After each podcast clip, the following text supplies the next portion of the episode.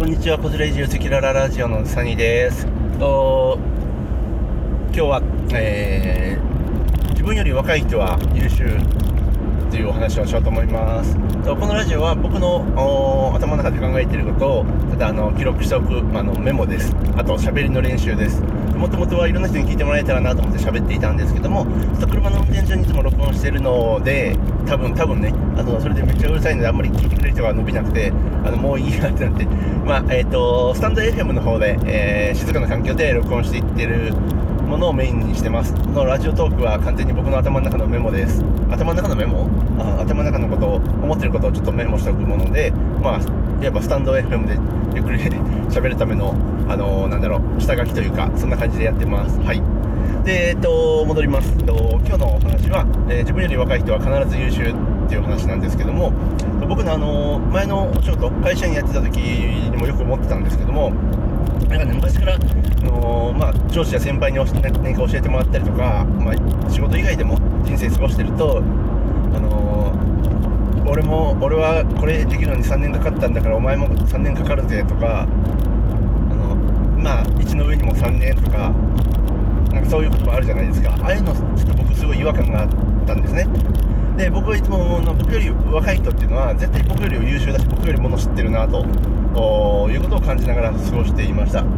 でそれを分かった上でですね、あのー接してあげる、まあ、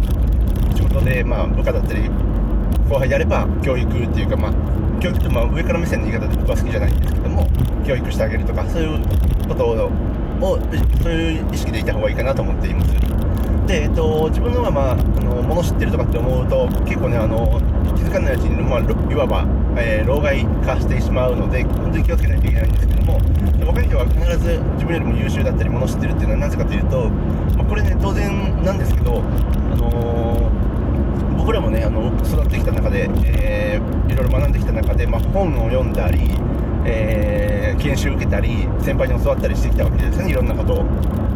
とそれっていうのはまあ僕らであのあればまあ僕は結構本読みましたし、まあ、学生時代大学は3ヶ月で辞めましたけど学生時代もいろんな本読んだりとかあの、まあ、学校や予備校で、えー教えてもらったりとかしたんですけども特に今はもう何でもねあの誰かに会わなくても学べる時代で、まあ、本じゃなくて動画もあるし音声メディアもあるしかついろんな経験っていうのがねあのどんどん蓄積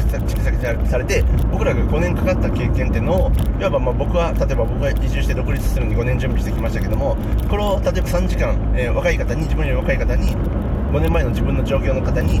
3時間でお話しすることは全然可能じゃないですか。でその5年前の自分の今僕の目の前にいる5年前の自分状態の人っていうのは僕が5年かけてやったことを経験したことを、まあ、3時間でエッセンスだけ、えー話を聞けて経験疑似体験できるわけですよね。って考えると絶対若い方の方がものは知ってるし情報を得るチャンスはあるし、えー僕らよりも豊富な情報量っていうのは絶対あるので、えーそれをちゃんと理解しないといけないし、え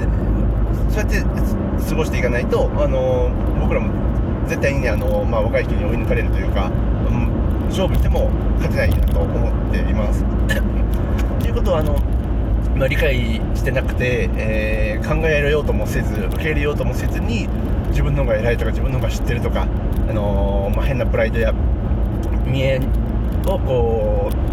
う持ってしまって、えー成長できていない人っていうのを僕の目線から見たらたくさん見てきましたなので僕は絶対そうならないようにしたいなと思っているし、あのーこうやってね音声メディアとかいろいろ聞いてる方っていうのもやっぱりそういう意識で過ごした方が、まあ、得だし学べるし、えーいいんじゃないかなと思っています。はい。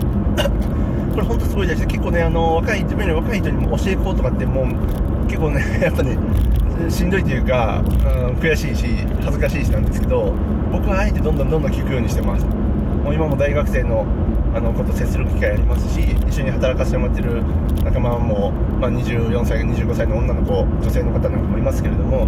やっぱり僕の知らないこともたくさん知ってるわけですよね。なので僕はもう恥ずかしさとか悔しさとかそんな、まあ、多少感じるものも一切捨て去ってうわ俺それ知らんわちょっと教えてって言って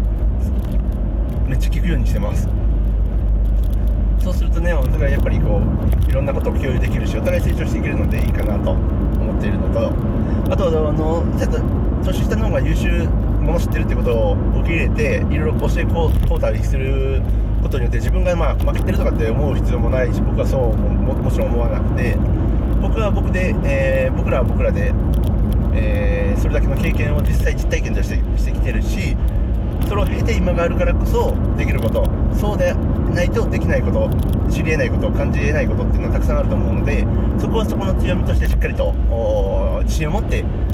打ち出していく武器にしていくべきじゃないかなと思っています。ということではい、えー、そんなことを思った今日でした。改めて思った今日でした。えー、そうですね。頑張っていきましょう。毎日毎日毎日本当にもう成長と勉強ですね。頑張りましょう。ということでありがとうございます。バイバイ。